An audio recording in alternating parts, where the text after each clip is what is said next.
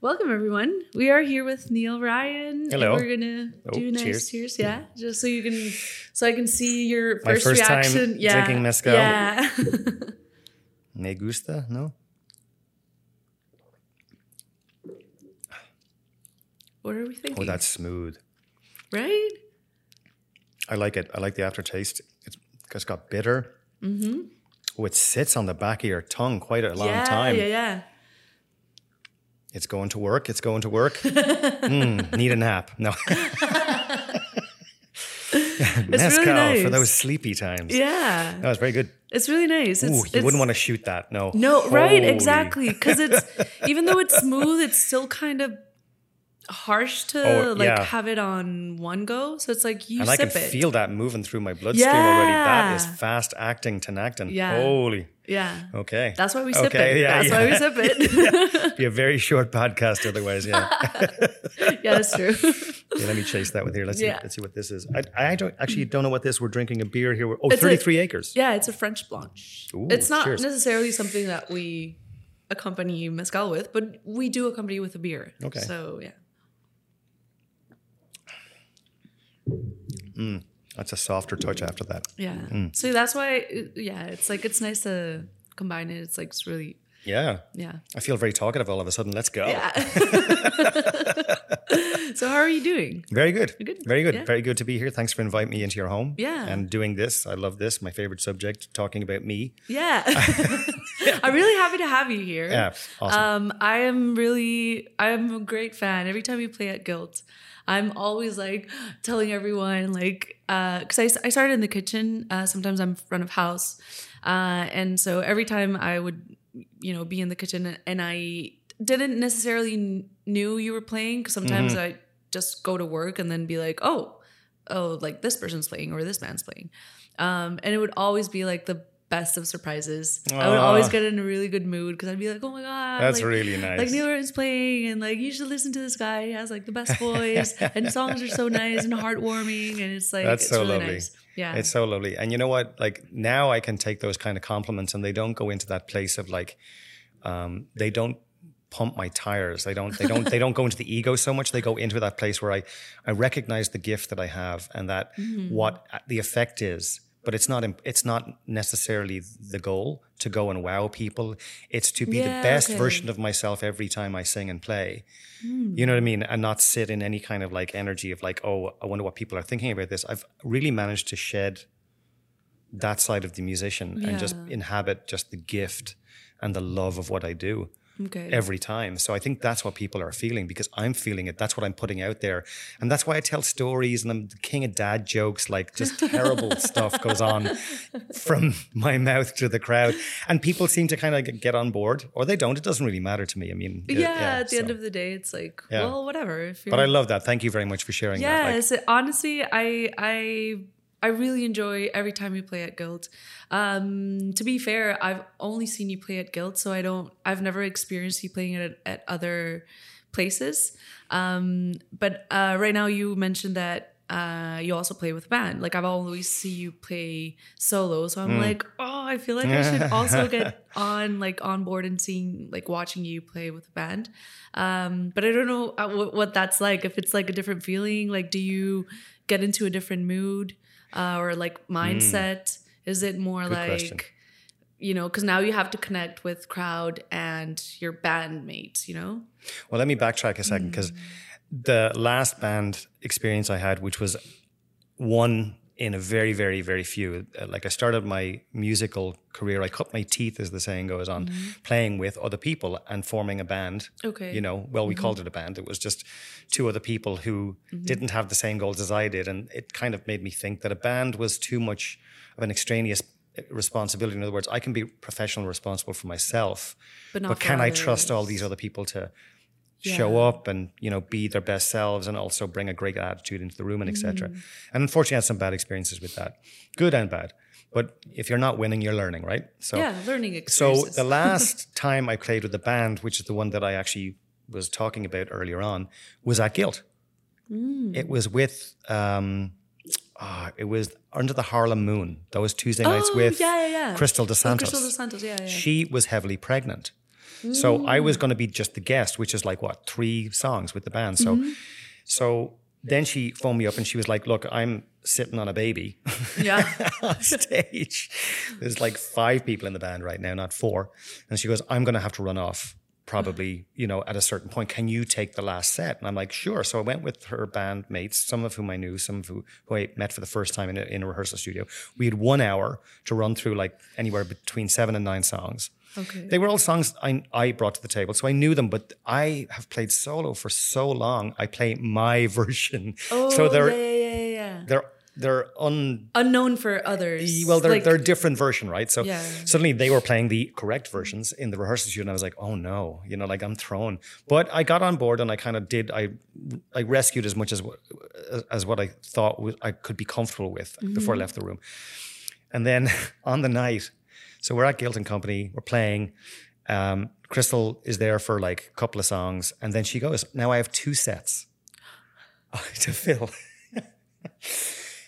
it wasn't a train wreck, but it wasn't really comfortable. It didn't. It didn't resuscitate my my love of playing with the band. It didn't. It wasn't the greatest experience. So I'm I'm going to answer that when you said you'd like to come see me with a with uh, with a band. Sorry. Um, You're like, whenever I yeah. get a band on board. If I ever do that again, I'll let you know. But I don't think it's going to be anytime soon. yeah, it was. It wasn't a hot mess, but it was like it was just like I remember Gavin, the guitar player, who Gavin Youngash, who plays there quite a lot Oh, yeah, different yeah. different bands, Yeah, right? He's the guitar player, great guitar player, lovely human. He had just come back from playing with uh, Frazey Ford, which is a very well known Vancouver songwriter here in in the city, Mm-hmm. and she does quite well. So she's qu- well enough that she tours and has a crowd wherever she tours. So he was in London with her, London, England and he had just come back from an international flight that day and everything was breaking down on him. He was knackered. He was sorry it's, Yeah. knackered is an irish word for tired. For t- yeah. so it's just a great explanation. When you say i'm knackered it just sounds it It's you know like like- yeah, if you didn't know what it mean. You can Yeah, kind of take can- a good I guess get at that Yeah, like yeah, yeah. so he was he was done and then his amp just broke just collapsed on him. So he was playing through just the sound. So he was hearing his yeah. So he was having such a bad night I'm trying to. I am there, like I'm. I, I've like stapled a smile onto my face because I'm dying up there. I'm like, Yeah, not enjoying no one in the band is enjoying what, what's happening. Only because like one member has fallen, and everybody's kind of like trying to like you know they're on stilts at this point in time, trying to make patch something together that sounds like a show. The crowd don't even notice. They're shouting for more. Yeah. At the end, and I'm like, nope, nope, I'm done. Get me out of here. I just left. But that was my last band experience, and I, I think I'm so comfortable playing you know, just solo mm-hmm. and what you hear there at Guilt and mm-hmm. Company, which by the way is my not just my favorite place, it's my favorite place because it challenges me every single time. Oh wow! And Yeah. why is that? Like, what what challenge you, challenges? Well, we like, talked on- earlier on before we mm-hmm. started um, the podcast here that that stage happens to be just it- Like the it's, a- it's sound the sound. It's a- it's a- it's it's the materials that the the room is made of. It's it's it's uh, stone and wood, and it's low ceiling and very. It it basically eats up a lot of frequency. So what you're left with is a very mid rangey, high end. The bass is pretty much nowhere to be found in your ears. You know, so you're you're you're playing with like not a full deck of cards musically, and you have to get over yourself real quick. Yeah, You know what I mean? If your ego gets involved in that, like, oh, I don't sound like I do in my bedroom. It's kind of like almost like that first time where you do a, a, an open mic when you when you start off. yeah. What I say to people, can I swear on this podcast? Yeah, you can do whatever you want. Um, yeah. When I say to people when they are saying, "Well, I just want to learn how to play a few songs live," and I go, "Well, just do it and embrace the fuck up. Yeah. Don't think about performing perfectly. Think about performing horribly, and you'll probably be pleasantly surprised." because it's and so that brings me back to that. That stage does that. Uh, again, and it's a wonderful, humbling feeling because when you get it right on that stage and you got the crowd, it's magic. Yeah. You know what I mean? And that's Yeah. why I love playing there so much. It's because I do every time I cannot rest on my laurels. I can't just go in and go, I got this. I don't Yeah. got this. Different sound person, what are they going to be like? What's the how many people are going to be in the room when that room is packed? Different sound. yeah. Yeah. You know what I mean? It eats up again. Now you got bodies eating up the sound get, as well. yeah, yeah. So yeah, there's a whole different array of different what you could call them problems, but like you could call them also opportunities to learn is what the way I'd like to kind of put it. So yeah, when I say the room is difficult, that's a good thing. Okay, yeah, because it and it because it changes. Like sometimes you have people standing, sometimes you have people just sitting, and then sometimes you have I don't know whatever like Mm-hmm. Well, everything. I, I got that- the sitting crowd for sure. I'm, I'm like, I'm not, I'm, you know I what I do. Yeah, yeah. I don't. yeah. I'm not your party get up and dance guy. I'm the Velvet Mafia. Yeah, but I mean, for uh, underneath the Harlem Moon, you get like a bit of both. Oh, I Like, did. I yeah, get- I did mostly Motown kind of stuff, like okay, yeah, yeah. like how sweet it is to be loved. Yeah, nice. Yeah, so that that's Hmm. like uh, you know like half and half, I guess. Like some people get up and dance, and like Hmm. some other people are just like chilling and like or like you know like clapping on their. Oh their- yeah, I've seen that place go crazy. Like, Yeah. um, and I don't know how. Once once you've got that, that's also another pressure for the band because once you've got people dancing, some people feed off it. I don't. If people start dancing, I see it as like a, a real responsibility. You're to like, "Now I have to keep it going." And I'm sweating bullets. I'm like, because my repertoire, I've got some bangers in there. I got some real dancing because I got like I play five nights a week in different places, right? Okay. Mostly in the corporate world, like the hotels and the restaurants, Okay. and then some places like Guilts and Company that are actually musically inclined, where people go to listen. Mm-hmm. But um, uh, when people start dancing, I'm like, oh, like, oh no, oh no. I can't go back to my my usual soft, you know, like Yeah, because I'll do yeah, one or two, but I measure myself. I measure like, okay, here's here's actually here's this this, this quantifies it pretty well in my mind. I play in some venues, and it's not uncommon for me to play four and a half hours. Right, that's how long most of the gigs are nowadays Yeah. to play to It's earn a a living in the. It is, but I'm so conditioned for it Yeah. so I pace myself, right? Mm-hmm. So I choose which sets, especially if I'm doing a party or a wedding or something like that. Generally, isn't that long, but I'll choose where I'm going to get that, pick it up, Crescendo. crescendo. nice, nice word.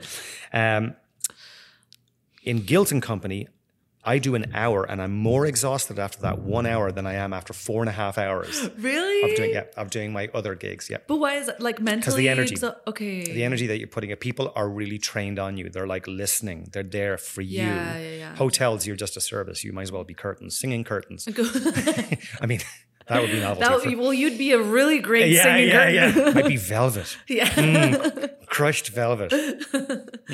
yeah, I guess it it I it probably does make a difference, like to have people just like really Oh, yeah. watching and yeah. just like, okay, I'm really here to listen to Mm-hmm. what you have to say, what you're gonna sing, and you know, fill my ears with. And energy is a real thing between us. Like Mm. if if you're sitting on a stage for four and a half hours and you're largely being ignored, you know, you're you're you're making an impact. Like you're you're changing the literally the vib the, the vibrations in the room. Yeah. You were adding a beautiful frequency to the room. Most Mm. musicians miss that when they're in this kind of job that, that we do. They kind of tend to forget that it's you're not being totally ignored. It looks like it, but you're not. But you're not really. you are yeah. actually making you're ma- making that date go much better. You're making a business meeting go smoother. Something can be happening, Yeah. but you don't know about it. We've actually talked about this, uh, like uh, with like other people, uh, all the other colleagues at Guilt, uh, that it's like sometimes there's like some music that kind of gets people in a weird mood and in a weird way, and you're just like, and sometimes it's like hard to tell. It's like, is it just weird people coming in today, or is it the music making people weird, or is it a bit of both? And sometimes it's like, no, that today Yeah. was music, Yeah. and it's like, and not in a bad way, just like people get in a certain specific mood that sometimes it's like, well, the rest of this, like, people in service are not feeling it because, you know, but like people that are coming in are like feeling it. So it's yeah, like, the energy is real. That's the beauty of music. You Yeah. can make people feel a whole lot of things, and some people have a style that challenges you. yeah. which is wonderful if you and but but the if you're not prepared for that and you're just walking in and that's what you sit in it's like a band's doing like their favorite themes from horror movies Yeah. like i feel really creepy yeah. Like, why, why is that? Yeah. Well, there's probably a reason. Like, someone's playing, you know. yeah Yeah. like oh you just feel anxious you know Yeah, anxious. Yeah, exactly. I get that. I've I've heard that from staff at the hotels too. They get some people in who are incredibly high energy and they're incredible performers, but they're but they're but it doesn't match the atmosphere. Yeah. You know, like I said, energy is a real thing. I mean, between you and me, it, there's molecules. Like, I mean, in a cubic square meter in this room is 10 to the trillion trillion molecules. That's how much molecules is between me and you. Yeah. and like that's we transfer energy. So when I'm sitting, when I'm saying I'm, I'm I get exhausted after an hour, it's because we are we're transferring energy quite literally. We're actually Mm-hmm. giving each other the gift of actual. It's more substance than we we could even possibly realize on the you know we're talking On a quantum conscious physics like, yeah, yeah, conscious yeah, but it's real energy it's real Mm-hmm. transferal. So when people are actually listening to you and giving you and wanting and and they, they have you they got your back so to speak. But that's like a okay. Like now, next song. Yeah. oh my god that was only 15 minutes. I thought i was done already. I do that sometimes. I look at my my um I look at my, I have my, I- I'm not going to do it anymore. I have my phone there and I just check and just see how many How songs do I have left. And I'm, I'm only 20 minutes in. And, and you're like, oh, um, I'm sweating through my shirt. How is this happening? Yeah, yeah, it's a very different and wonderful experience. But that's the beauty. I love that I get to do both, and I love that I get to do it for a living. To be honest with you, so Yeah. I feel like um, it's something also that we've uh, when we moved here, we are like really happy to see that there's a lot of musicians here that can actually live out Yeah. of their craft. Yeah. and it's like really, well, it's like uh, reassuring and like nice to know that you know people can live off the arts, and because we believe that you know it's something that is not only worth supporting and but it's like worth witnessing and Mm. and sharing and um, it's like it's it can be very meaningful yeah, um, not just to for people to share it because i i bet it's like cathartic for you know some musicians. it can be. and, Yeah, um, but it's also cathartic to witness it to listen to it to feel it and um, yeah i guess it's just really nice to know that here there's a lot of people that can actually live out of their craft and uh, such a beautiful craft as music yeah. so There's very few countries in the world. In fact, just from your home country, my wife had a chance to go and live in Mexico. We would have been based in Mexico City. So Oh, she's like, really? yeah. So she's like, why don't we go there for a visit? She was like trying to get me to. I'd have been fine if she'd have went there for a year and lived there for a year. We can do anything together because that's our relationship is strong. We're we're we're awesome together, and she's a, an incredible human being. And um, she said, "Why don't you come and see if it'd be something you could do?" And I was like, uh. Already, I was so on the back foot on that one, but I, I thought, well, you know, Mexico City, I haven't been there. Let's go and see what that's about. I mean, out of all of the cities, Mexico City was is probably the one where you could actually, you know, Oh, really? yeah, yeah. Well, Like from all of the cities in Mexico. I did see a lot of like- musicians, Yeah. and I was schooled. They were top notch. The talent was off the chart. I'm serious. The talent was off the charts. I'm like, I'm going to be competing too heavily here. There's no way I'm going to be able to, you know. I mean, it's but you. it's how I was thinking, though. Yeah, it was how I was thinking, though. Yeah, like I appreciate We're our worst critics. Yeah, totally. And when I heard guys who, when I talked to them, they didn't have much English because they Mm. would just learn how to vocalize the words of the song, like they were doing a lot of Beatles Yeah, and yeah, E- Eagles and the the, the, the but not classics. necessarily. Yeah, yeah. But they were perfectly phonetic. They were per- they were pronouncing it. I'm trouble with my P's today. pronouncing it. It's weird that I'm having trouble with the word pronouncing. yeah, uh, talking about people. pronunciation. anyway, yellow leather, red leather, yellow leather, red. So I was like floored by how they had learned the songs phonetically in their head, yet they couldn't. Their, when when I spoke to them, their English was terrible. Yeah. They're like because I was asking weird. about like, and the money was terrible. They were getting paid very little. So like, I mean, anyway. It's interesting that like you could do shows there. You can't You necessarily could. live out. same in Ireland, same as where I'm from. Well, if you couldn't tell yet, I've been. Which is way, crazy. Ireland is super like musical. Oh, again, and just the like talent there off the charts. Yeah. Again, I go home and I get schooled. I'm like, holy crap, you guys are next level good. And young, young, younger, and and you know, I'm actually I got into this. I actually only became professional when I was 40. Oh really? Yeah. So anybody out there listening and you think you're too old to do anything, that's absolute rubbish. well, that's kind of encouraging. I mean, I'm 36 and I'm kind of like I don't look at it. And, I'm like, well, thank you. Uh, but yeah, I'm kind of like, oh, I feel like I might be a little bit too old, like for learning and like getting into, you know, play music and. Uh, but we actually, so we had uh, Paul Caldwell on. Uh, I don't know if you know, he's. I mean, not that you have to, but he's another Irish dude. oh yeah, I, I've I've heard of that name. Um, Yeah. So he he was also on the show. Sorry, and uh, he was telling us about how he didn't really play anything like any instrument like seriously or or any was inclined to like do any kind of like music stuff but he did mention that he was constantly surrounded by people that would either sing play and like had a band or you know and he would be constantly you know just like living music basically so when Mm. He home, left you mean? yeah so when he left and he came here he was oh no he ca- he went to I don't remember where he went first. Uh, maybe London. I don't know. And they, then is like when he felt like the need to like be surrounded of like of all that music. So that's okay. That's Mezcal. Yeah. so I was like, that's fine. Uh, and so he started to learn, and I mean, it wasn't that old, but he was like 19, and it's like kind of Wow. different than other musicians that we we've talked to, where they started like when they were seven or like 13 or 12. So he was like older. I was like, oh, so you you got into like a little bit late. He was Mm. like, yeah, yeah, and like, yeah. So he got a little bit late into the whole music, but he plays like wonderful, and he's a great like uh, singer songwriter. Um, yeah, and uh, and then he see he schooled us about how Irish people um, actually came in to uh, help out the Mexican army. Um, a Yeah. while ago, yeah, Yeah. which is the El Batallón de San Patricio, which Yeah, is yeah, kind of yeah. the yeah. It was like really, I was like, oh yeah, I actually knew that, but I didn't really no, no, like I didn't really know the details. And then I got into this like rabbit hole Wow. of like the whole St. Patrick's Battalion, and like there's a song about it. Good for is- him for like knowing his stuff when it comes to Yeah, that. yeah, yeah.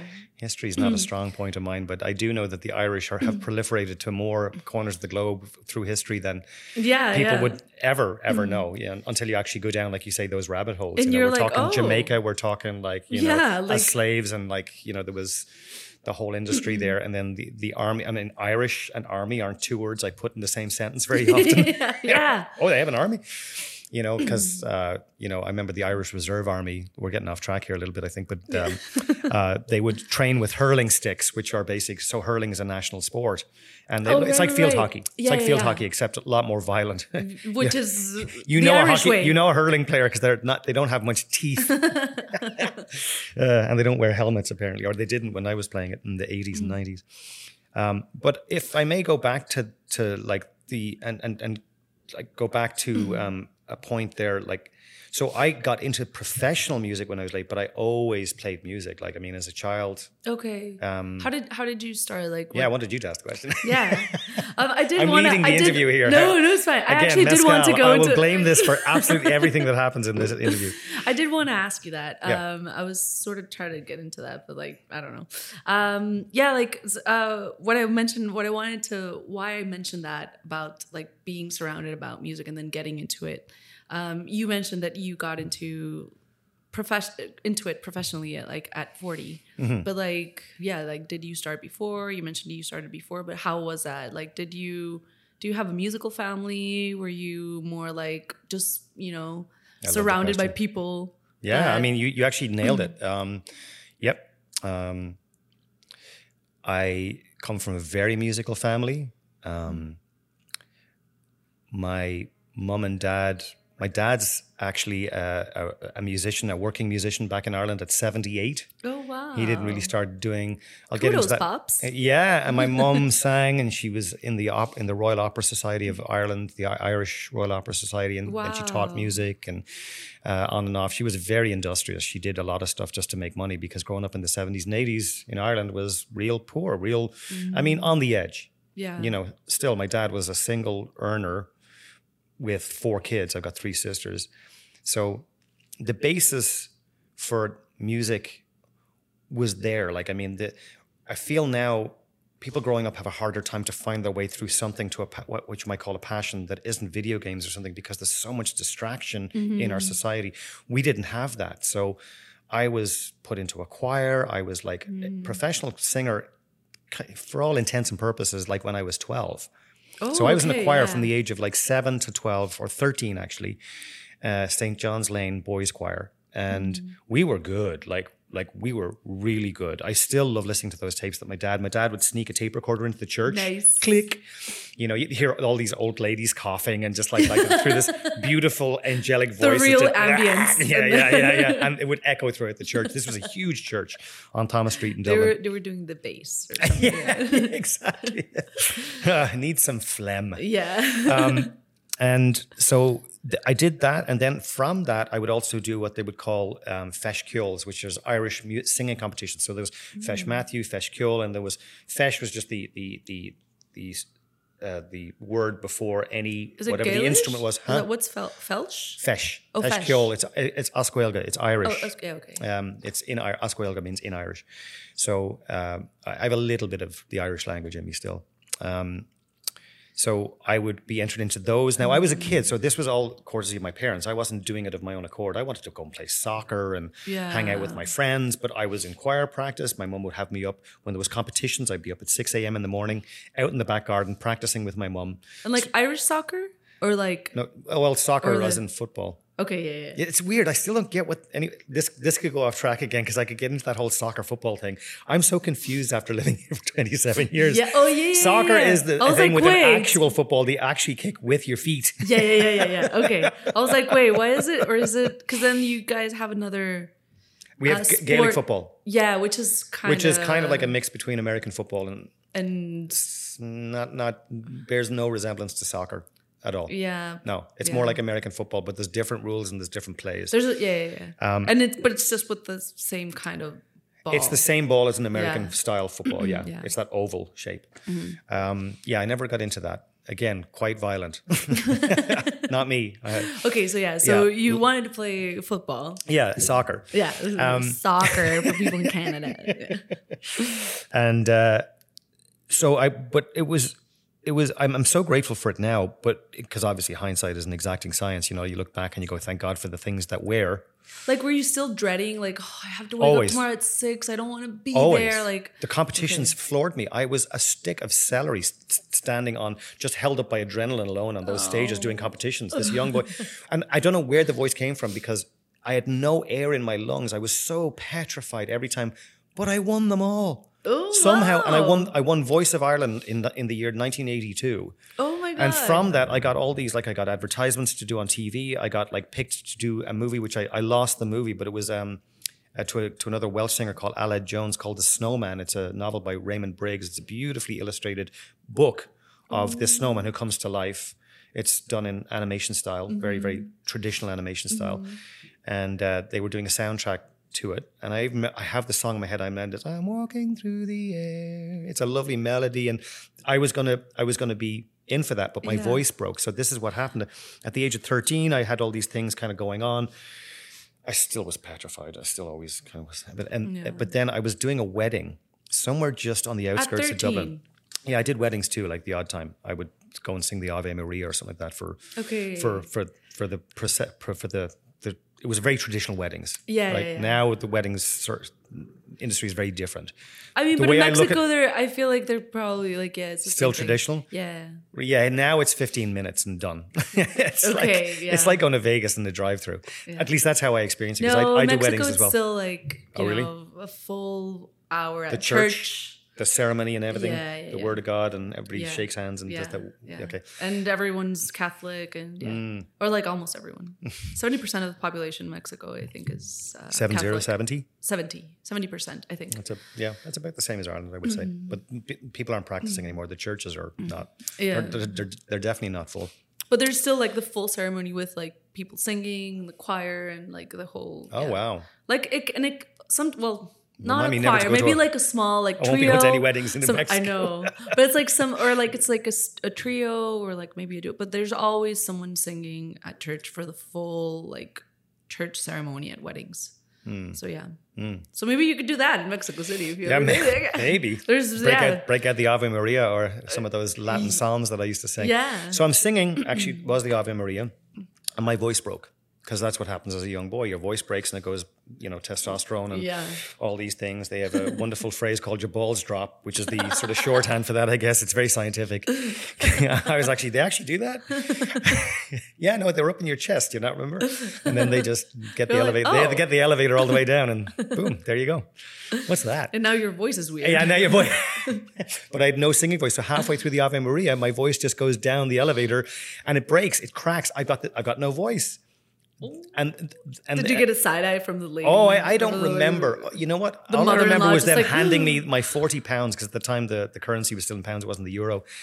Um, we had our own currency in Ireland, uh, pound or the punt as it was called, and uh, they handed me it with a with a grimace. They didn't exactly. It was like almost like I I took it and they Like, sort of like they sort of grabbed it back a little bit, and we had a little bit of thing. But I'm 13. What are they going to do? But I remember running from that church with the cry of freedom in my head because I'm a young boy. I don't want to go to choir practice. Mm-hmm. So I didn't sing again then till about maybe my 30s. Oh wow. Yeah, when my voice broke, I didn't. It was my a big like. yeah, huge gap. But did you ever like sing? You know, like to yourself? No. Like at home and just be like. No, the guitar became my full expression, and even then, it took a long. Like I mean, uh, from the age of thirteen to maybe about twenty, there was always musical instruments in our house. The- Singing was still a thing. Like at parties, uh, Christmas in our house was like my mum would insist that people have a sing song, which was great. We'd all, excuse me, we'd all join in reluctantly, and then everybody would just be like, "Oh, I, I'm so glad you did that." It's such almost like a healing thing, you know. We we were the same family as everybody else. We had problems, dysfunction, and all the rest of it, but we all survived. But what really glued us together was these times when we all got together and actually sang together, and you know, everybody got in on the act, you know. And uh, Does So- do your sisters sing? yeah, um, I've got so I got three sisters. My the eldest sister Liz, she ran her own opera company called the Drawing Room Opera Company for years. Wow. She's not in that anymore. She's she's pivoted into um, psychology. Um, uh, Lucy and Evelyn, my younger sisters, they didn't go into music and they didn't really have much of a musical um, journey. Inclination. Yeah. yeah, or inclination. But when I hear them sing, I'm like, oh, they have should have, like- something. Ye- well, they still could, but they just don't. They do when when they're lubricated in the right way. Yeah, yeah. So as to speak. I mean, you could go anyway with that sentence. But um, when enough drink or the right song comes along, my youngest Mm-hmm. sister Evelyn has such a great voice. I'm always like, and we.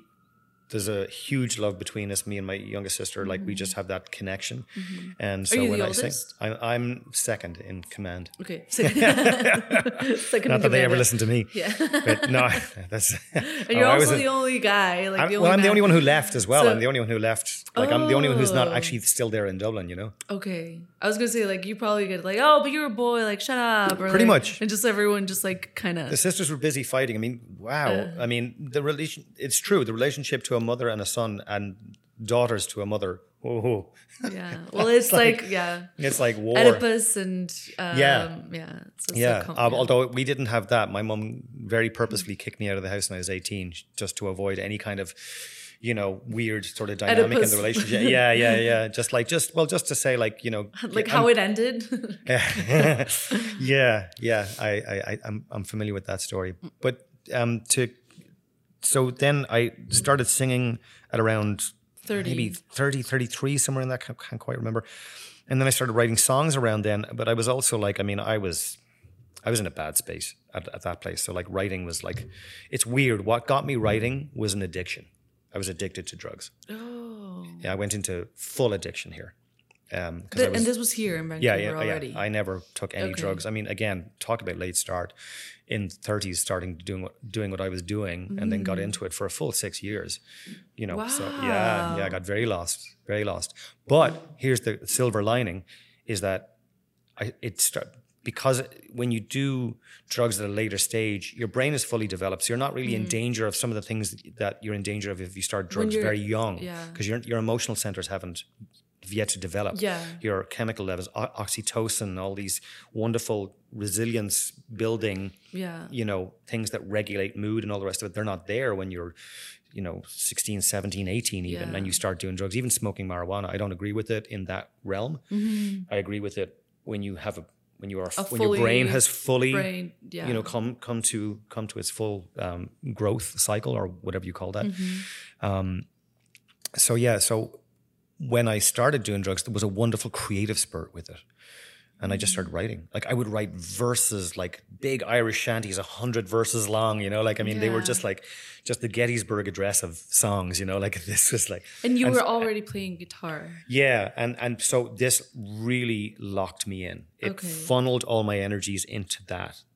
You know, I had a a, a, a, a sort of a honeymoon period with drugs that was very creative and really focused me in on that. Well, So it's a weird sort Some of drugs like really give you that hyper focus. yeah, and then they turn like, into just being a drug addict. yeah. I mean, because I guess like they disconnect you from like, or I mean, every drug is different, I guess, uh, or every drug is diff- different. But there are some drugs that really give you that hyper focus and Yeah. just like disconnect you from the rest. Mhm. So if you needed to be disconnected, Any kind of methamphetamine reason. would do that for, for for the first while. It'll So it it'll gives it'll you- zero you in on something, and it'll it'll be very tweaky. It'll, you know, if somebody was to witness it, it looks very unnerving. It looks very unsettling to witness it. But when you're in it, you just think you're the, the universe is playing through you. yeah, yeah, yeah. You know, it opens up all those centers. Um, for the wrong reasons, maybe ultimately, if you if you can't get out, I was lucky. I believe in guardian angels. I believe in something that got me out of that. But I got Mm. out pretty unscathed. Actually, I went in, got very into it. Music came out of that. Songs, none of the songs that Which you hear crazy. me, none of the songs you hear now are are part of that. I can I don't. They were the initiation, Mm-hmm. and then I, I moved from that world into a more sort of cleaner world of just like I have too much love in my life to go down that road. Mm-hmm. And so I got out, and then I got out with a bunch of songs.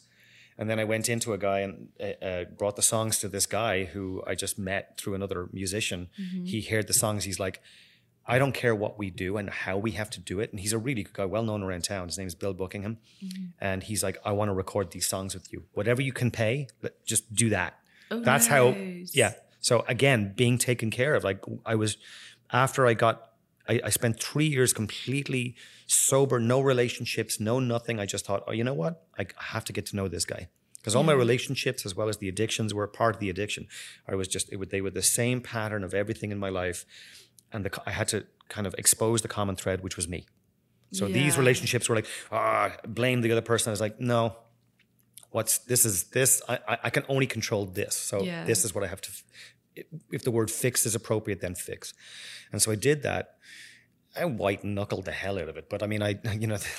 Yeah, but I, I totally understand. I feel like um, probably a lot of people might go like go through that process when you realize like yeah, you're blaming on the same kind of things with different situations or people, uh, and you're like, why am I always having this same problem? And it's like, well, yeah yeah maybe like Yeah. it doesn't mean that you are the problem but you are in fact either searching for it because for whatever reason because maybe it's what you've known your whole life because it's what subconsciously you feel comfortable with being around um but like until you discover that it either be a long journey or a short one and you know some people are lucky enough to actually be able to realize that and get out of that and just you Mhm. know cut cycles and just be like i need to do something different because i have so much more to give you know if you're lucky enough in yourself to not so heavily identify with your current position whatever that is in life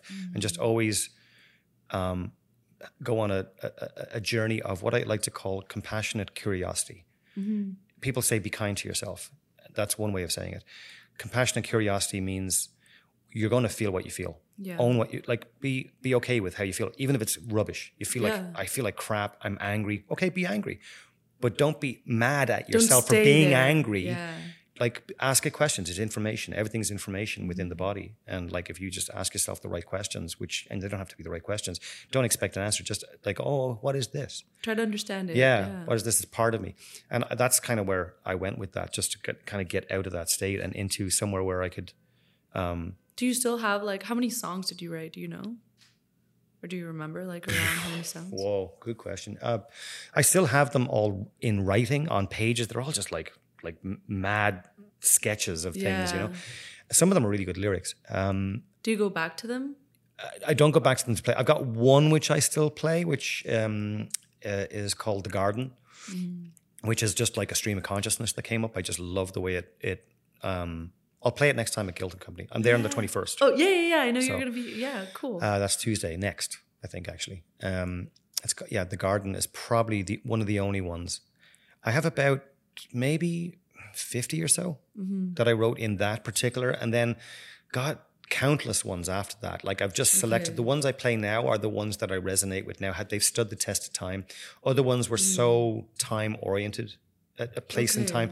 Okay. Some of them are really great songs that have been recorded. I also have an album. I'll bring it. I'll see if I can remember to bring in the album. You have some of them on Spotify, but I don't know Yes. if it's is it that album? That's the the latest offering that I recorded. In 2020. 2020, yeah. It's a long while since I've recorded anything. Uh, before that, in 2016, I also recorded an Oh, album of 11 songs. Where is that? It's on CD. you know those things you get For for, table you coasters? young people, Yeah, yeah, yeah, CDs yeah, are yeah. these circular. Is it Gen Yeah. Hmm. Gen V or Gen? What is the new generation? they Gen were, Z. Is it Gen Z? And they were like, there's some TikTok thing or thing. I, am not on TikTok, but um, I saw one thing where they give a, a, a really person, somebody of that generation, a CD of an artist that they know. But they're confused. They're like, what do I do with Oh. What this? is this? Watching them trying to, you know, shove it into places like, no, no, you put that underneath the door and then It's like, oh, what do I do with this? do I take a picture of it with my phone? Does it play? Never like, mind no. giving them a tape. Remember the tapes with Yeah, the cellophane, and you- like a, with the celluloid? Yeah, yeah. you put in a pencil to like yeah, yeah, yeah. it would- yeah, yeah, yeah. I think my my my first cassette was uh was Thriller. Oh, wow. Michael Jackson. That was Wow. my first cassette. That I remember. I'm going to go back even further. My first album on vinyl was ABBA, Super Trooper. Nice. Yeah, Nice. yeah. And I remember my, um, again, coming from the, the the sort of like the edge of poverty that we did. And I, I don't mean that as a joke. I'm not trying to be, um, you know, funny or coy or anything like that with that. I really mean that. And this is a good story that, that, that illustrates this. I requested that album as a, as a Christmas present. oh, nice. And so That's a we great all- Christmas present to ask. I, I think I was like what uh, I must have been like nine or ten or eleven, somewhere in that. I don't have a great memory past or before a certain point in my life. I have patchwork. it gets of like kind of sense memories. yeah, Yeah, yeah, yeah. it's a bit muddly, muddled. And uh, but I do remember this. My mum handing me, you know, a wrapped record. Oh, what is that? You know, uh, it looks like a record. And my mum just went, "I hope you know how much we paid for this." And my dad's just going, "Trish, shush." she was just so mad about it for because obviously they were strapped for cash at that point. This isn't her. She's not a, you know, that's not indicative of her. It was just that one particular year. like, they were having a really hard time Yeah. and they got me it. And she was like, it was her way of saying, I love you, I guess. I hope you enjoy Yeah, it. you better enjoy this. You better play it every single Sort of day. twitchy left even eye. though. what's your first memory of like you said your mom sings, uh, Hmm. and your what's your first memory of your parents like? You know, the first time when you were like, oh, this is this is music. It was always there. It was so it was so prolific in our lives. Um, yeah, wow, what a good question. You know what? I think it was just f- so innate, like literally from the womb. I mean, it was always there. So there's no one memory that stands out as the sort of the genesis of like, oh, this is music. This is. It was just so like if you didn't play that, it was weird to me. If, if I, like if where's the like if I went into a, like another family's house, which I did, and there was Why no musical you- instruments or anything like that, I was like, this is it would feel empty to me.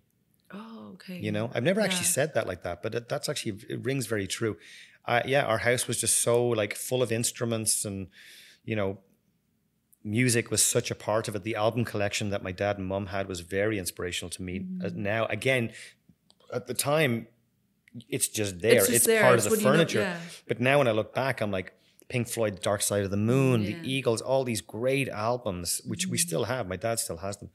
Um, uh, they were such an integral part of who I am as a musician now. Mm-hmm. So it's all those building blocks as I look back and like look at how the layering effect went on. So when I when I go back and think, I do remember my mum and dad having a band called Us Two, and I remember they recorded some songs. And I was really proud of it, and I brought it into. I was in college. I was in art college at this point in time, and I brought it in to ha- have my friends listen to it. And all I remember is this guy Gary O'Neill. He went. He looked at it. He looked at the uh, the cover of the album. and goes, Us, Us Two. Two? It's kind of like you two, and I'm like, no, it's nothing like you two. It's my mum and dad. he goes, yeah, but and I, I, and the cynicism ruined it, absolutely ruined it for me. Like I was just like, ah, you bastard, you know. Like I didn't really see it that way until you said it. Yeah, but I did. I was very proud of it. So there was, Mm. and they would just sing like Irish songs uh, from like the the the the Wolfe Tones and all these other Irish bands. Mm-hmm. Yeah. Nice. So Irish music was a bit big part of it too, like the actual traditional Irish music songs too. I don't do that anymore really so much, but you can hear it in some of my songs. You can hear the influence Yeah. in that the three four time, the six eight time sort of songs. and that- even like the- in general i feel like the way you write songs is like very storytelling. some people are Very. like Thank you for saying that. some some music is like more I um it's not that the lyrics don't matter it's just like more they matter in a different way. Mhm, so it's more like how it sounds phonetically Mhm. and how that phonetic makes you feel and you know goes with the melody or whatever. But some people and i feel like it's and it's kind of like very irish to have like the words it's what the words mean. And yes of course how they sound and they go with the melody because it's part of you know doing that song but it's like what the words mean like what i don't know i feel like it's a lot more um yeah just like what the the the meaning of the words it's in in You're right in where itself, I yeah. resonate completely with what you're saying. I know sometimes the English language is it fails us to try and sort of like get across you know it's where language stops and just like the actual actual like understanding of like I totally understand what you're saying and I really appreciate it actually too. They call it the troubadour in, Yeah. in the states. Yeah. That's where that name came from. The the the the, the, the James Taylors, the who Mm. everybody thinks I sound like exactly the Cat Stevens, all those the storytellers, father and son. You know, Mm. um, in my Carolina in my mind, all those wonderful songs. They're they're narrations. yeah Um, they're a moment in time. They're something that captures a, a whole feeling and essence. like it the paints a picture a very Yeah. clear picture and And I didn't set out to do that. I just started. I the way I write songs actually is um, I start strumming guitar, uh, uh, chords on the guitar, and then I'll hum a melody. And in order to remember that melody, I have to put in architecture. I have to build a house mm-hmm. th- that houses that melody. Yeah. and that's what the words are. And they're always. And then if, if I go back and try and change them, it doesn't work. It doesn't work. So it's like you get I get connected to some kind of source that I'll that I don't believe because I'll just write these words to just remember these this melody this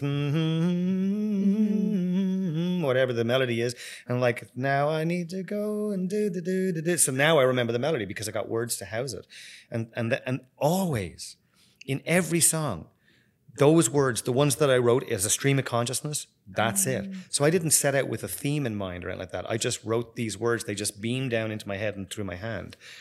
I think I- it's I- like memory techniques. There can even be now that you're saying it. I think it's they're called like mind castles or something like that. I don't know. I like to And think of it more like spiritually than that, but I don't have a spiritual component in my writing, and I, I'm not really a very mm. spiritual. Well, But like, because you said a that house, I was like, well, it's like kind of like the mind castles. I think it's. I don't remember the word. I, I like to think connected to source, connected But- to something that's actually just mm. flowing through. The, they call it the fugue state, the mm. flow state. Okay. Because uh, most of my good songs are written in less than half an hour. Oh, nice. I don't. If I if I have to leave and come come back, it But won't like get the full finished. song, like the full song, melody, start to be, beginning to end. Oh, nice. It gets written in that time frame, or generally there has been songs that have taken hours or a full day. But if I break, I have to Mm. stay with it. If I break, my perfectionist tendencies kick in, Mm-hmm. and then I start trying to make a perfect song.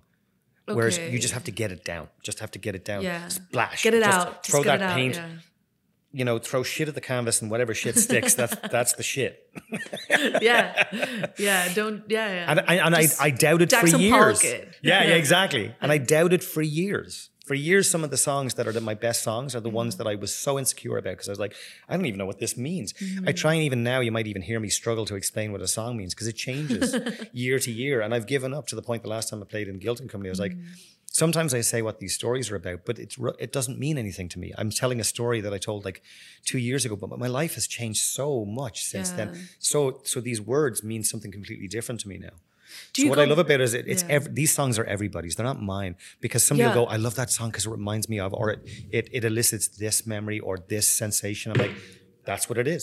That's the importance of witnessing art. Yeah, and like because yeah exactly like i feel like um sometimes and i've also like uh asked this to musicians like sometimes have you like have you ever had someone be like oh you know you wrote the song and i heard it and i remember when blah blah blah blah and they gave their meaning of that song you're like Oh, yeah. that's totally different with what i was aiming for and like the mindset that i was with like in but that sounds like like i i can still relate to that i can still understand it and it's like it's so nice to have someone resonate with something that I wrote in a different way.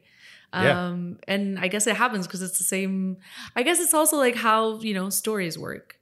You know, sometimes you can if someone tells you a story and you pick up you pick out like the things that are more convenient for you because it's what you resonate the most with, and it's not necessarily what the storyteller is actually saying, but you know, it's what happens Yeah. and that's Yeah. how like some you know music and stories evolve throughout time because it's like people just try to get what they relate to the most Yeah. um and it's nice That's a And great opportunity for, to tell people that they're wrong. yeah also I'm joking. no, you're wrong. It's nothing. It's nothing like that. That's you're not- so off the mark. like oh my god just stop listening to my song yeah but have you ever had that someone Uh, yeah. be like i heard the song and i remember Actually, one one one moment sticks out in time of some girl who I was playing at a place called the Backstage Lounge on Granville Island. I don't know if they do much music there anymore. It's a really out of the well, Granville Island in itself is like destination. You have to pack a backpack. it's not even an island, by the way, for the listeners. It's just across a bridge. Yeah. anyway, um, but it's just this very. Uh, you have to really um, mentally know you're going to this location. It's you know, it's once once the show is done, it's really hard to get a cab, and yeah, yeah, it's just it's just a, anyway. So it was very very always very hard to get crowds there. But I remember one show there was a great crowd, and there was these three girls there, and one of them was getting married, or said she was going to get married sometime in her life and if she did that would be the song and she kind of broke down what the song meant to her and i thought it was a really good and we still keep in contact uh, uh, after after just from that one you know on social That media i see, yeah. yeah. we're still like i mean she actually um she sent a picture to me about a year ago with something i'd written Mm-hmm. uh, on my CD. I, she asked me to, she bought a CD and asked me to sign it. And she uh, brought up that conversation that we had, very brief, but just very, you know, it was, it was for her it was really impactful yeah and for me too. Like if anybody Well, yeah, resonates yeah. that, especially at that time when I was still like I was not professional at this point in time, I was just sort of trying to kind of work on my craft and presenting my songs live, and again on a stage that sounded horrible, and I always had a real hard time on the stage, Yeah. and I always thought I sounded way worse than I did because I've seen videos. And it's a case of I wish I could have enjoyed those moments more because they sound great. Yeah They sound great, but my ego would not let go of the perfectionist tendencies that is me on stage. I have to, you know, when people tell me I have a beautiful voice or whatever like that, that that is I've let go of it now. But at that time, I was like, No, no, that's what I no. must be. In that case, I must be oh. this beautiful voice. And, and, and if I wasn't hearing it that way because I've got such it's not like you must be. astronomically high That's what people tell you. You have a, like you are already that you know beautiful voice. Thank you. And I that's I accept that now, but I don't need to be that all the time. Yeah. I actually embrace like just getting up and performing and like let the, the chips fall where they may. I mean, yeah.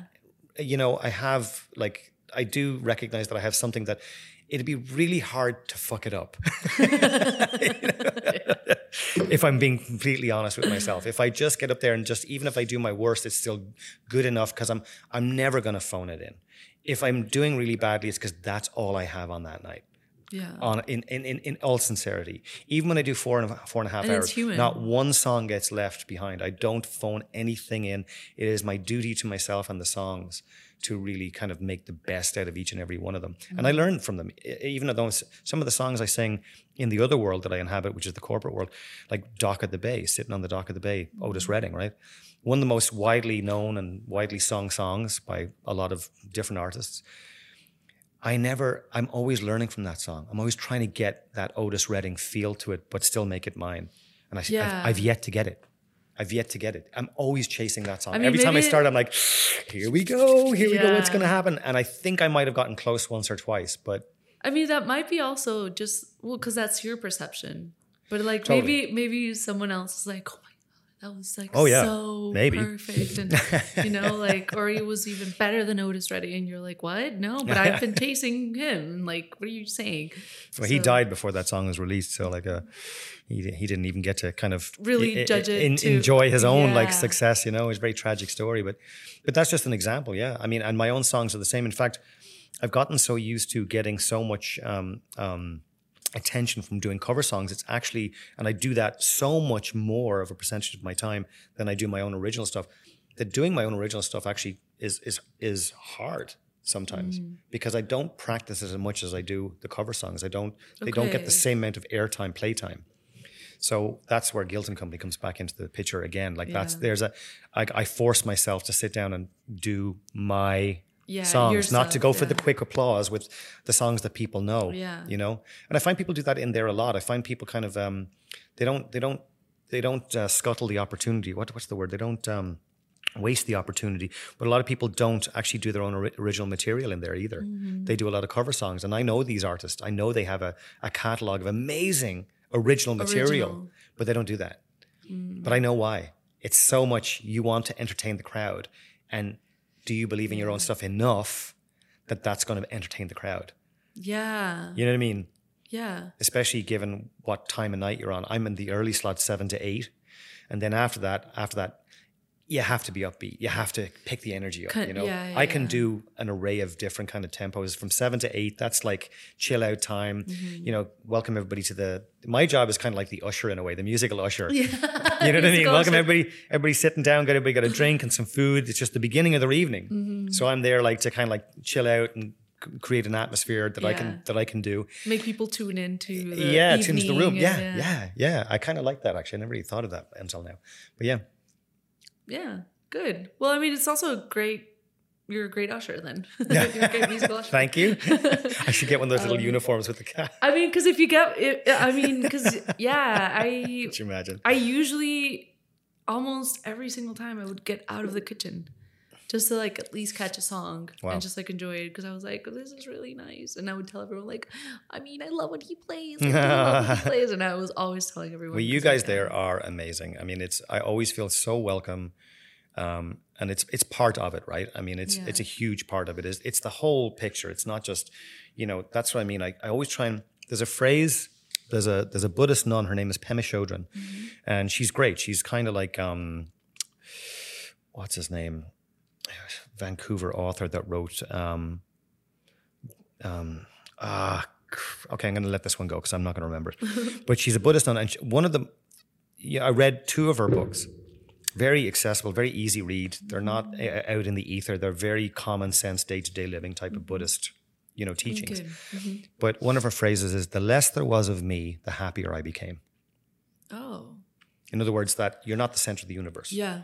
And again, like these things that we like, have the and inhabit, connect with the rest of the world. yeah, you can tune into that. Like, and that's where music exists for me. It's not. That's I, I, I've. I, it doesn't always work, but I do my best to let go me. It's not mm-hmm. me playing. It's this gift coming up through me mm-hmm. and amplifying into the room, and then amplified again by all these people. Yeah. You know, mm-hmm. there's another saying. There's only how many minds are there in the world? One. We're all connected. You know what I mean? Yeah, yeah, yeah. And so, and again, that kind of same sort of like um, that same way of thinking and just or not even thinking, being. And so when I get on the stage there, there's a physical exertion. There is me in it. Absolutely. I mean, I'm not just an avatar. You know, I'm, Yeah. I'm actually playing the songs and I'm giving a lot of myself to it. Intentionally to. But, but my work is to try and yeah. sort of like disappear a little bit in that and just let it be. Let like let let it. What if what if I didn't think about this at all? What if I just kind of just let it go? What if I just let it go? What what can happen? You know. Yeah. And th- that's just yeah. Then it all becomes that sort of unified energy rather than just it's me sitting on stage. That's a lot of responsibility. You know. Yeah. if I can take me out of it a little bit, you know, then it kind of tends to kind of like be a lot more natural. Mm. And then I start getting all goofy and t- telling the dad jokes, you know, Do you have a musical dad joke? a musical dad joke. I, I have two. I was I have one oh, musical you- one. or maybe you have more. Well, I have I have one that I saw, and it's not so much a dad joke. It was like an advertisement on the street. You know, those like um, people will advertise on the streets. They'll have a piece of paper, and they'll be like something for hire or le- guitar lessons, and then they'll have little ticker tape things Yeah, that you can yeah, take yeah, off at the end. I saw one not too long ago, actually somewhere around this location in Vancouver. Uh, it's like uh, banjo lessons, and then all the little ticker tape said "No thanks." oh. Yeah, I know. The banjo. I love banjo. Uh, and the other one is uh, um, why did the chicken cross the road? What? Because. Because. I think I did know that now that you said it. That's a dad joke. That's, That's a dad dad joke. joke. Yeah, hundred percent. I know one, but it's not musical. It Doesn't have to be. Um, so who is? Why am I saying? Um, did you know that Bruce Lee had a a brother, a vegetarian brother? No. No, his name is Broccoli. Oh, that's a dad joke. That's a dad That's joke. a dad joke. Yeah. There's this thing on uh, on social media. It's like uh, all these kids surviving dad Yeah, jokes. yeah, you it's that? great. It's great. It's like, oh, and then he made me listen to it. Yeah, and yeah. Then he, told, like, then he said, 10 "Hi, my name is." Yeah, yeah, yeah. It's so good. If you haven't seen it, if you haven't heard it, like you Uh, should just Google that. pretty good. Dad surviving dad jokes. Yeah, it's pretty good. Um, so you're playing in the 21st on at Guilt. Yes. uh, but you play five times a week. So where else are you playing? So this week would be a good. I don't know if this is going to be out. Oh, it, may, it might. Is it going to be before the 21st? No, November. No. Um, Well, you missed it if you didn't go. yeah, yeah. You missed the Yeah. best time of your life to listen to one of the best musicians in town. Thank you. Um, The other places I'm playing, Mm. I'm not. There's one other place I would like to promote actually, but the other places are the hotels like the Fairmont Pacific Rim, Okay, and okay. they're not really listening. I wouldn't sort of think that to invite people in that kind of in those kind of atmospheres. If people stumble in and they're like, "Oh my god, there's live music," it's Mm. Yeah. great. But if you go to hear the music, you don't It's really hear the music. awkward. Yeah, well, it's not awkward. It's just like it's not really a, a good um, cross section of. Um, the music, the music is a service to the hotel or the Yeah. atmo- to the to, to the um, venue. yeah.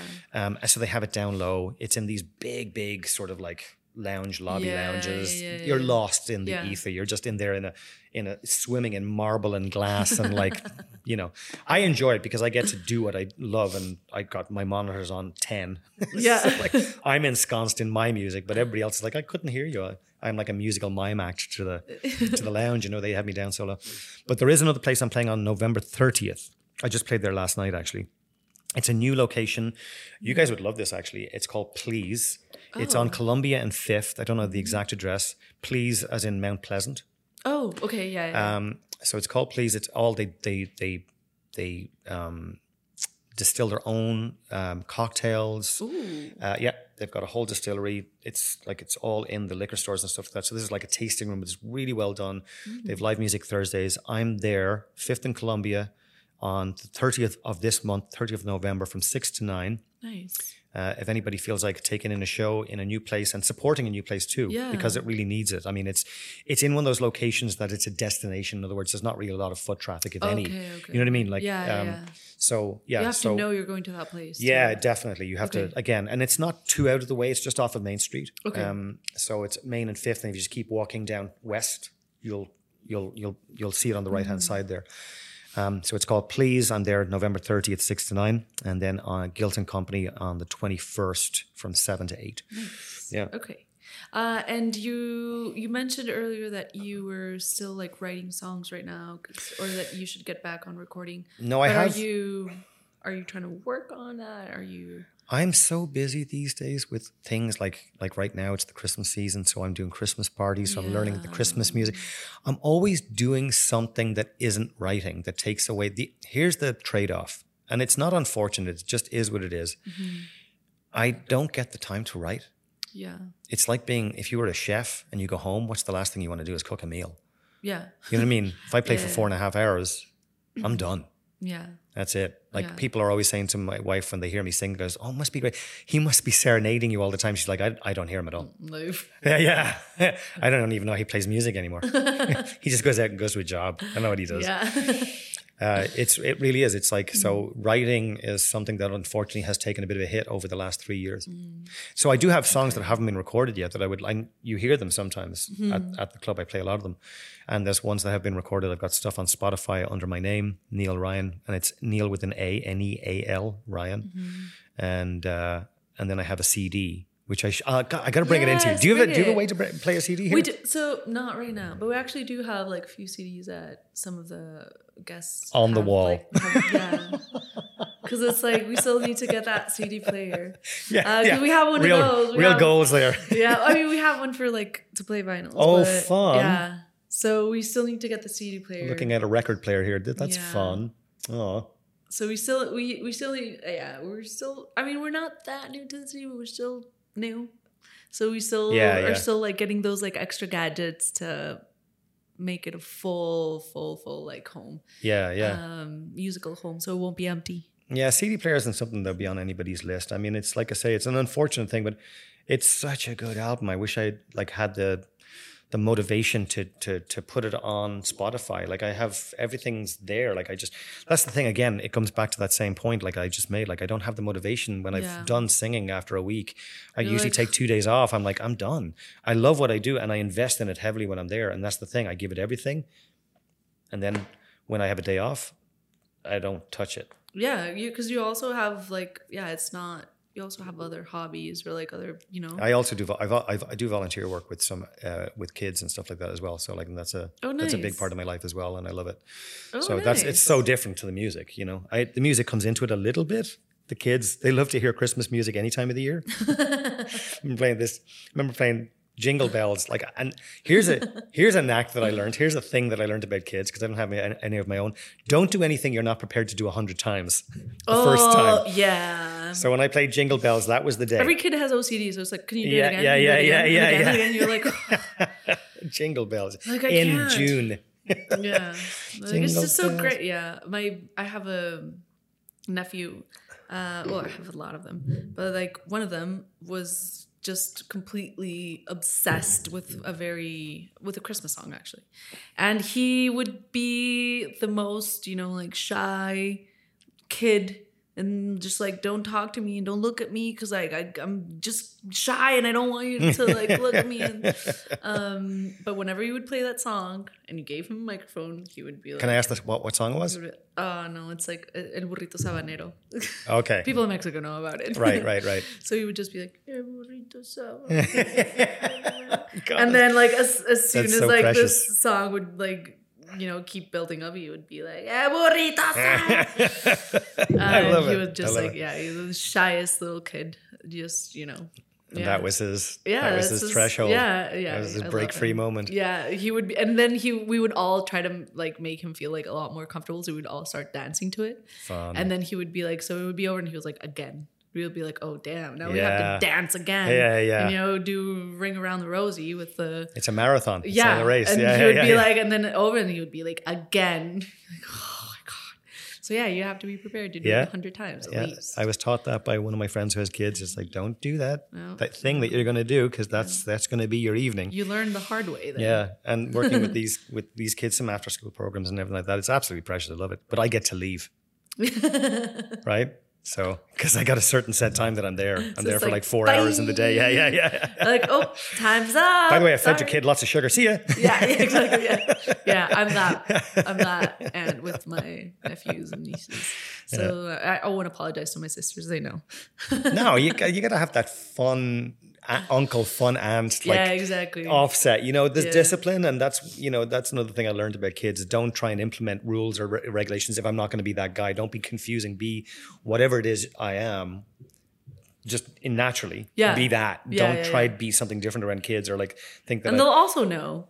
Oh, they or they got it and if they dialed, don't, man. then Especially they'll, now. they'll feel very betrayed and then Mm-hmm. don't want to have any like don't have anything to do with you. So, yeah, it's like eh, you need to be kind of wise around kids. Being you know? around kids is, is is the biggest, steepest learning curve that I think I've because I've only really done this for the last year. I only started, and I didn't know how I'd be around kids again, not having any of my own. I, you know, and I made like it was a decision, and also then nature said no because mm-hmm. myself and my wife kind of realized that wasn't going to happen, and so like we mm-hmm. kind of like pivoted our life into something else, mostly mm-hmm. travel and. You know what we do. Our lives are great, by the way. Nice. I was going to say like, parents nice. out there. Yeah. Sucks Jealous. to be you. yeah. No, we've got friends who are kids, and it's it's it's oh man, mayhem. oh it's just ah, ah. yeah, I kind of might have dodged a bullet there. I don't know, but I again, but, but it's it's when I'm around them. Uh, when any any kids at all, and, and we're talking like I, I the ones we have are like anywhere from there's five to nine, nine to twelve, and then twelve and upwards to even nineteen. We get older kids as well. They're not kids; they're adults, and uh, just they teach me how to be myself, more of myself, eh, like every time. Just be myself Nice. don't don't deviate Don't Yeah. try and like I see people talking slower or like adopt a certain kind of mannerism when they talk to a kid. I'm like, what are you doing? Yeah. now kids think you talk like that. Hey, are you okay?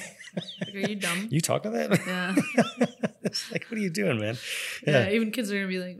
Yeah, especially with social media and the savviness and everything like that. You know, you know, Mm. kids are born and they're pinching a screen. I was like, how did you do that? You know, like, Yeah. you know, when I when I saw kids when when iPhones and everything came out first, I was so the late whole to the like party. Yeah, in and you're like, what? yeah, yeah. You're It's second like, nature to you. oh my what? god, you're going to be inventing something very soon. Like, Yeah. you know, this is like you are on. The, but my auntie used to say that I have a, a, a very famous auntie, like who was famous in Ireland. She was an author, Clare Boylan, and uh, she would say that, like, this was way back in the '80s. I remember her saying to me uh, that the kids of the present generation are born into the the, the, the technologies and the the new that moment in time, of that yeah. yeah they have it it's it, it, it comes with the package being born you know Mm-hmm. you're born into that and it makes so much sense like even things like skills you know i used to be mad into breakdancing and skateboarding Mm-hmm. and that was in the 80s and 90s and i, I was breakdancing right to the to the 90s and skateboarding right till like may, maybe the early 2000s Mm-hmm. that's when my body just sort of gave in and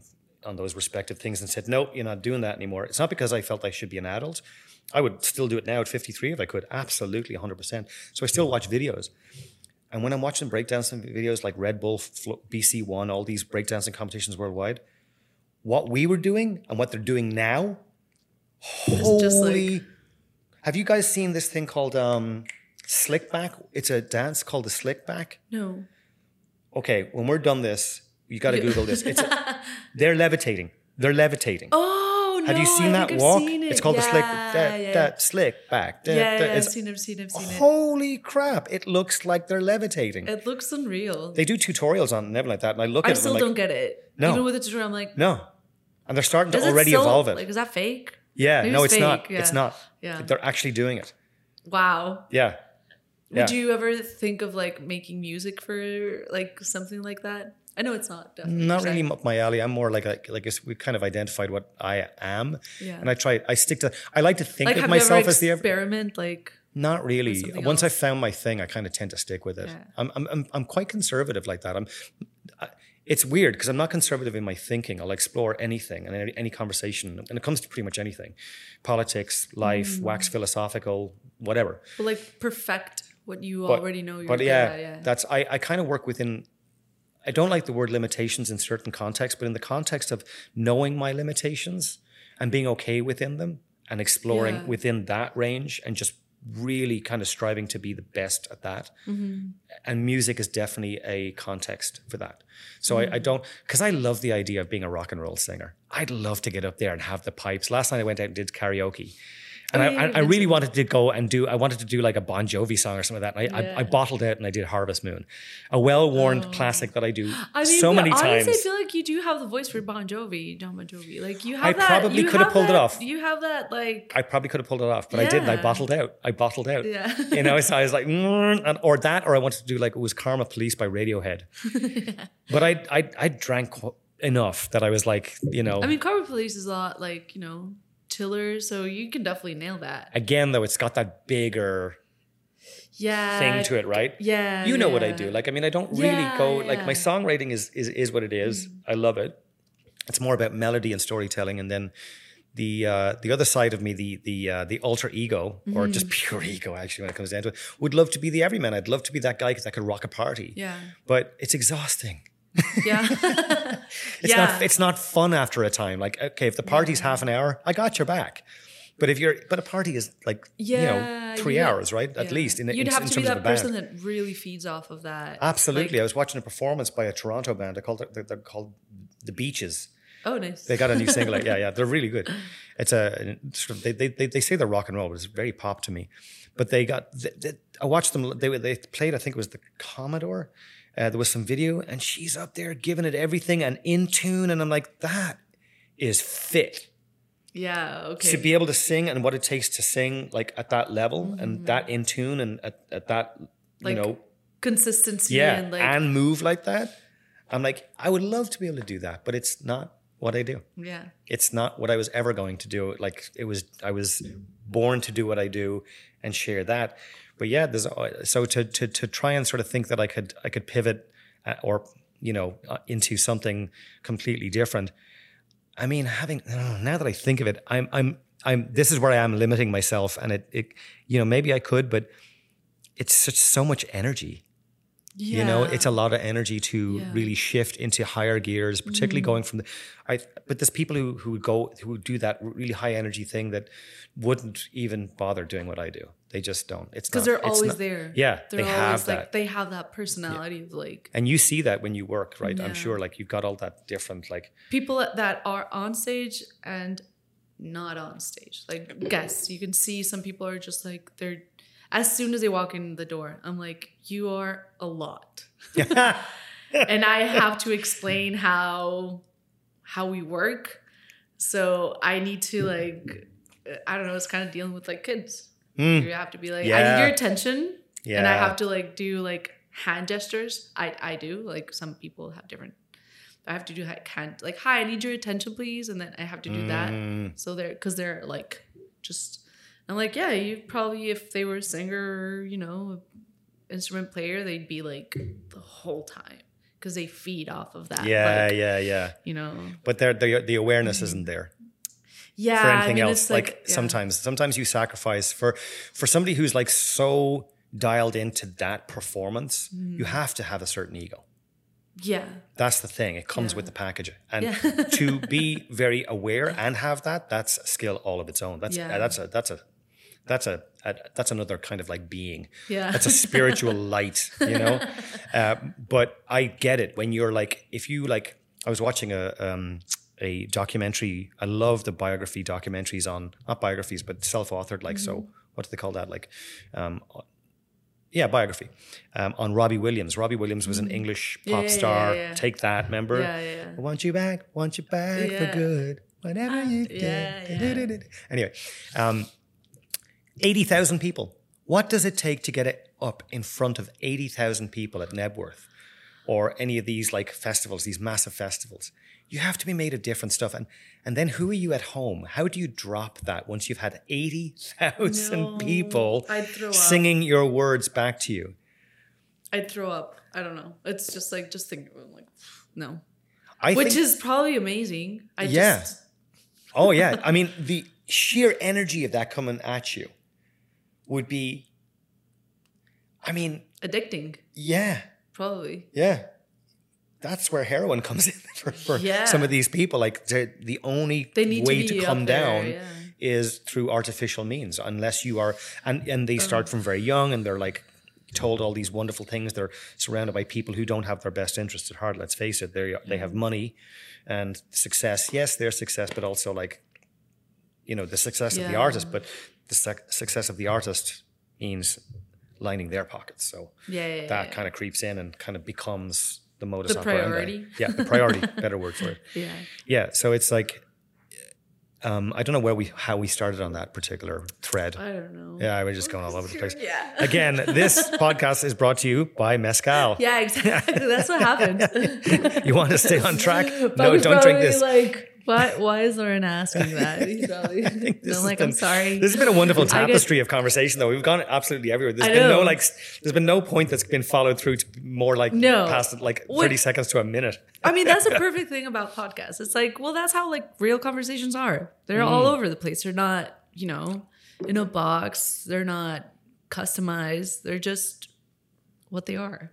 You know. So why did you? Can I ask you a question? Actually, is this is it proper to do that? Um, why did you start this? Well, it's more like Paco started. Uh, so he just wanted to get into um, what he was doing in Mexico as well, which was like, you know, being around musicians and getting to, you know, uh, film their like um, performances and uh, and I just kind of jumped in. I'm a lawyer in Mexico. Oh, wow. So I did, I was a human rights lawyer once Oh upon a wow, time. wow, that's So impressive. That's kind of hard, also. But yeah, I Yeah, so I can't even imagine. I used to interview, of course, not interview, but you know, I used to hmm. ask a bunch of questions to all of the people who had suffered, you know, grave violations. So I think I got a an interest into like interviewing people as well hmm. because I kind of find it, you know, interesting into like when that happened and realizing what other people's minds, like state of minds were during many situations in life got me into like being like wow that's like such a like a marvelous way of thinking or like a specific way or like i like trying to understand that always gave me you know like tickled me if mm, if you know mm-hmm. so to say uh, or so to speak. And so when he started doing it i was like i'd like to jump in. It's kind of cool mm. to like get into you know you know creep into other another person's brain and be like wow that's like a really cool way of seeing life or you know approaching certain situations um, which is very specific because this is still like within the realm of art and not you know like trauma and suffering um, yeah, yeah. There's quite the. Yeah. yeah i mean there's still a lot of cathartic It's funny now that you said that I'm looking at you completely differently. really Like, yeah, because I'm like, oh my god, she can see right through to my very soul. well, not really. Um, I mean, I feel like it, this is kind of like different for me. It's kind of like I don't know. Like I, I yeah, I, it's just understanding like more about people, about um, and different kind of people. Because I feel like musicians are just like you know, you talk about like oh, there's people that you know just whole different beings when they're like this and that and they mm-hmm. they can do this on stage or not but for me it's like well musicians for me is just like a whole different world i'm like Yeah, You I- I, see. It's uh, it's interesting that when when, when you say that, when everybody says that, because it's just my life as I know it. yeah exactly So I don't have any other frame of reference. So I just kind of look at the world the way I look at the world. But it is. It's like you're right. That's such a good point. It's like how we look at the world. It's nature and nurture. What is our background? What's our environment? Because you were And then what do we do? you grew into it. So it's like i understand it but I was always like this. I was always this. yeah. But it's still like but how does it feel? And what what were your thoughts on this? And how did like what what were you looking at? What were the colors around you that made Mm. you think of this and that and write this and that and why? Why did you choose that word? Why was that melody? What it i don't know. So it's just Mm-hmm. like it's very interesting Yeah, you could go right in there. You could go come completely fractal in into it, and some people can answer that. Some people, like I say, they have a very their process is very methodical. It's very purposeful. They know these words. They know everything has a place. And then there's other people like I just described myself, who just kind of go. They just write like Bono from U2 does the same thing. I'm not saying we're we're like we're nothing alike, um, but I watched his, um, I read his biography, and it's just like he mumbles, much like the, you know, there's other artists like the Beatles did this sometimes.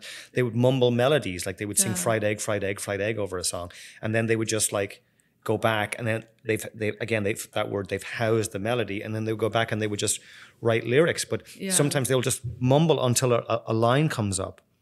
And then that line, oh, that that sounds good. Let's okay, let's stick that. And then he just keep on running down the hill. Oh, that, that sounds good there, you know. And then just like basically speaking in tongues, you know that phrase where it's Yeah, like yeah, yeah. that's kind of like I was process. actually thinking about. it. I was like, it looks like it kind of seems like that. Yeah, there's a lot of artists actually are very famous, and then people who are just like in the scene. They're not famous, but they're they're well known in their local in their region, and uh, they they subscribe to that same kind of thing. They just like Mm-hmm. they just need words to house a melody. They love the melody, so the mel it's melody first, and then words. But then the words kind of take on a, a, deeper root in the song because I mean people can relate to them. They're actual real words. They're not a dance song. They're not hey baby baby Yeah, yeah. baby, baby, baby, baby, baby. They're, they actually have some substance to them, and that's because it's coming from your head and your experience. I mean, like so, like when I write words, I've got this song that I love. It's my favorite song to sing. It's called "Back to the Beginning," and it's about. So when I wrote it, it was about. Um, it was in the 2008 crash, and I was kind of trying to write a song. I heard everybody was freaking out, and people had. Now I'm not touching the people who lost houses or actually lost brick and mortar money, whose lives were eviscerated by this thing because basically their money was stolen. We could go into the, the whole po- politics of that, but uh, it makes me mad to do it. But um, and then there was other people who just were like, "Oh shit," you know, um, you know, my stocks aren't worth as much, or they really focused in on on a part of life at that point in time that was like, well, maybe this is a time for a reset. Maybe this financial thing isn't working. The fact that we worship this, this is our whole kind of basis for living is this piece of paper for for intents and purposes Yeah. or a, a, a precious stone that in the Mayan times they were so confused when the conquistadors came over and they were like why are you the Mayans were like why are you so obsessed with this thing that we make tools out of? It's so utilitarian to us. They were like we have a sickness of the heart that can only be cured by this substance gold you know and mm-hmm. then so on and so forth and to present day right? Most of our ills what are they born out of? Money. So like this song was kind of like a, a sort of like a, a hope was a whisper of hope, like back to the beginning revolution, a revolution of the heart, meaning like start again.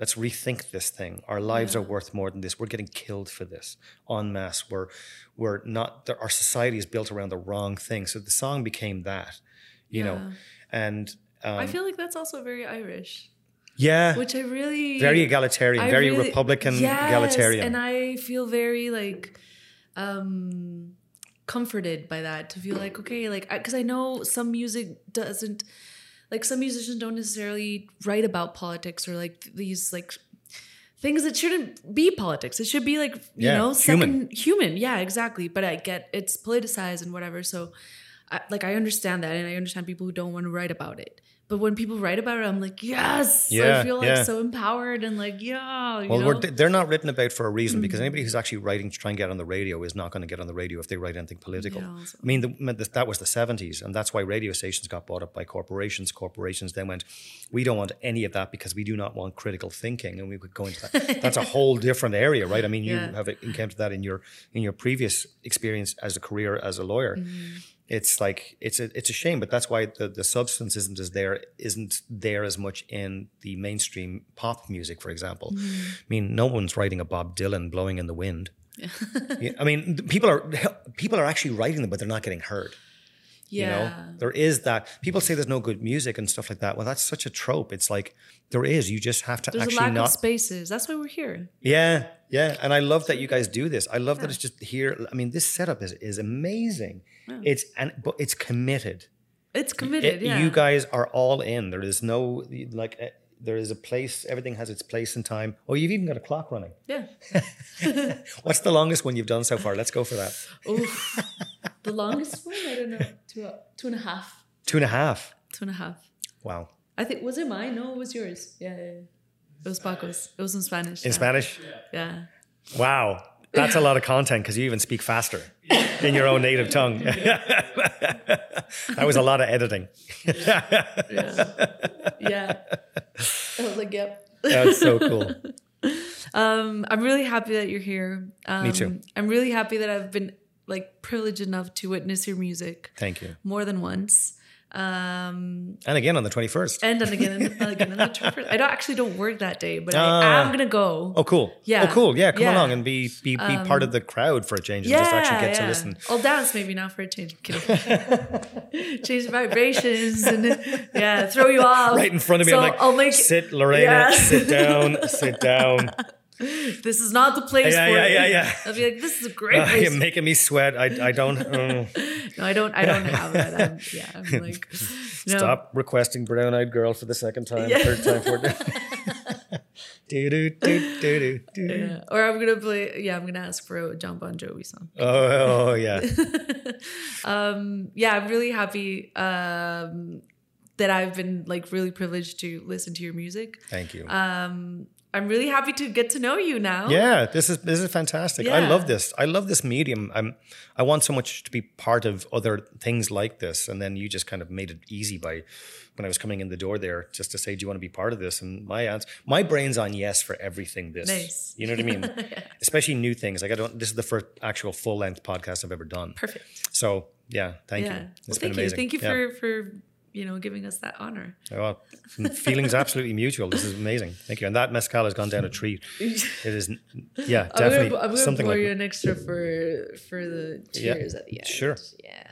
Um, I also wanted to ask you just to finish off.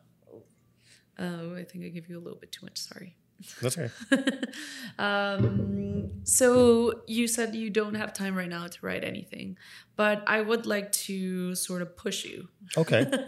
Okay, I like it. to write something, Okay. uh, something new and put it out. Wow. But first, if you can just put out your your CD and Yeah. like the Spotify version. We actually do have a, a Spotify list of Música y Mezcal where we feature uh, some of our guests that have been uh, here. So it would be great to. I would have, love if you would.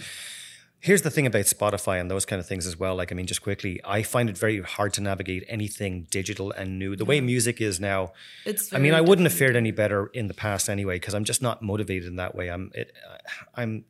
Here's what my limitations are. something new. like, yeah, and it's like it's just I, I fear those kind of things. I'm very phobic to technology. Yeah. To like, Yeah. you know, um, you, I've got whole stories about like, you know, you know, even like doing things like taxes or like that. But like they're like, I owe a lot in taxes, uh, and I've just sorted all that out, paid it all off, and I took a lot because I I'm so scared of doing stuff. I leave everything till it's a mountain, and so the same with music. I have all this wonderful music that no one will hear because I can't push myself to promote to do the things that you need to do. You need to get into that cringy area of like, hey guys, it's Neal. I'm here to blah blah blah blah blah on Instagram or whatever. But people, that's the only way you're going to reach people. Yeah. So if you guys can have a song on there, I would love that. I would absolutely love that. Perfect. Yeah, we can go through and I can kind of you can listen to it and just see which one kind of might suit the Yeah. yeah. Yeah. There's six really good ones to, to choose from on Spotify right now under I know I've, I I know that you have right now, but just because you mentioned that your album's like your CD's great, I haven't heard it. I've just heard the songs you've played live. yeah Um, so yeah, I it'd be great to actually have it. You know, yeah big time. yeah. Okay. Okay. Cool. Awesome. Yeah, this is me pushing you then. Okay, I, I love it. I love it, and I accept the challenge. nice. Yeah, Great. Okay. I accept the challenge. So Okay. we're gonna finish off. Cheers. Cheers. Yeah. Cheers. This was lovely. Thank you. Yeah, very much so. I'm going to be drunk by the time I leave here. My wife wants to do a West Coast swing class. That's going to be hilarious. It'll be our first time. And she always leads. She cannot not lead. So it's like, and it's always so frustrating. So I think this might help. Nice. Yeah. But you'd be like, oh my God, you smell like booze.